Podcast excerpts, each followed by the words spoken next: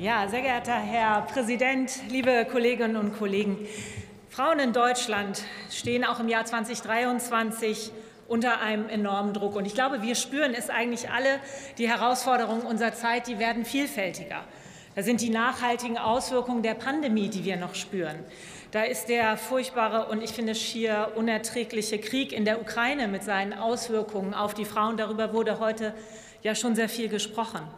Und bei uns ist es gerade in den Frauenberufen ein sich verschärfender Fachkräftemangel, der eben Frauen deshalb ganz besonders betrifft.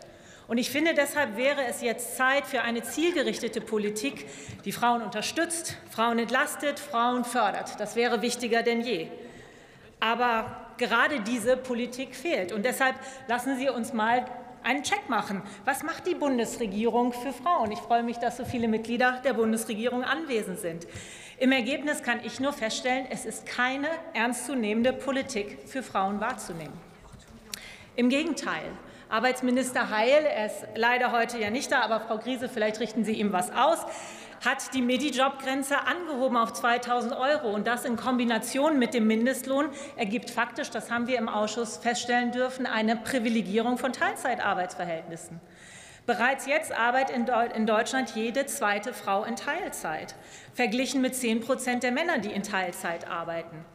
Und dabei ist es doch gerade jetzt so wichtig, dass Frauen Wege in den Beruf finden und eben mehr Beschäftigung ermöglicht wird und nicht weniger.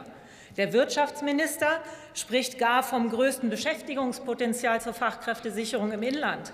Frau Paus hat ausrechnen lassen, wenn 2,5 Millionen Mütter in Teilzeit ihre Arbeitszeit nur um eine Stunde erhöhen würden, wären das rund 70.000 Vollzeitstellen.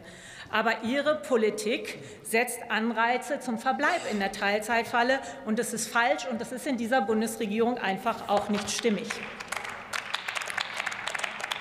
Frauen in Deutschland verdienen über ihre gesamte Lebenszeit rund 45 Prozent oder bis zu 45 Prozent weniger als Männer. Frauen erhalten durchschnittlich halb so viel Rente wie Männer. Sie haben ein durchschnittlich höheres Armutsrisiko. Und lassen Sie mich das auch einfach mal als ehrenamtliche Vorsitzende der Frauenunion Niedersachsens sagen. Eine Politik, wie ich sie hier wahrnehme, ist deshalb aus frauenpolitischer Sicht auf dem Arbeitsmarkt einfach enttäuschend. Und es geht noch weiter. Es gibt das angekündigte Weiterbildungsgesetz. Ein Kernelement dieses Weiterbildungsgesetzes ist die Bildungsteilzeit nach österreichischem Vorbild. Und das klingt ja auch erst mal ganz gut. Aber die Erfahrung aus Österreich die zeigt eben, dass dieser einjährige Bildungsurlaub auf Staatskosten vor allen Dingen etwas ist, wovon Hochgebildete profitieren. Und er wird vornehmlich von Frauen in Anspruch genommen. Und warum? Nicht, weil Frauen so einen hohen Weiterbildungsbedarf haben, sondern weil es häufig genutzt wird als Verlängerung der Elternzeit, weil eben die Kita-Plätze fehlen.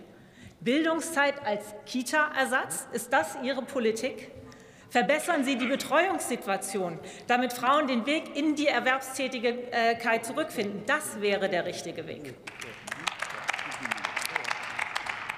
Stattdessen, das haben wir gestern Abend gesehen, legen Sie den Ländern beim Kita-Ausbau noch Steine in den Weg. Sie streichen das Programm der Sprachkitas und legen bei der Kita-Qualität nur 4 Milliarden statt bisher 5,5 Milliarden Euro auf den Tisch.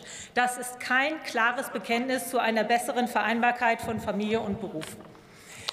Liebe Kolleginnen und Kollegen, wir brauchen eine Arbeitsmarktpolitik, die Frauen in den Mittelpunkt stellt, anstatt sie vom Arbeitsmarkt fernzuhalten, wie wir es derzeit erleben können. Wir brauchen eine Familienpolitik, die den Ausbau der Betreuung wirklich unterstützt, statt gute Programme abzuschaffen.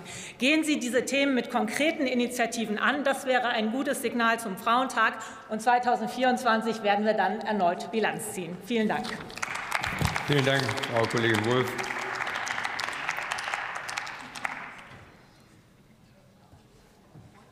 Nächste Rednerin ist die Kollegin Shahina Gam.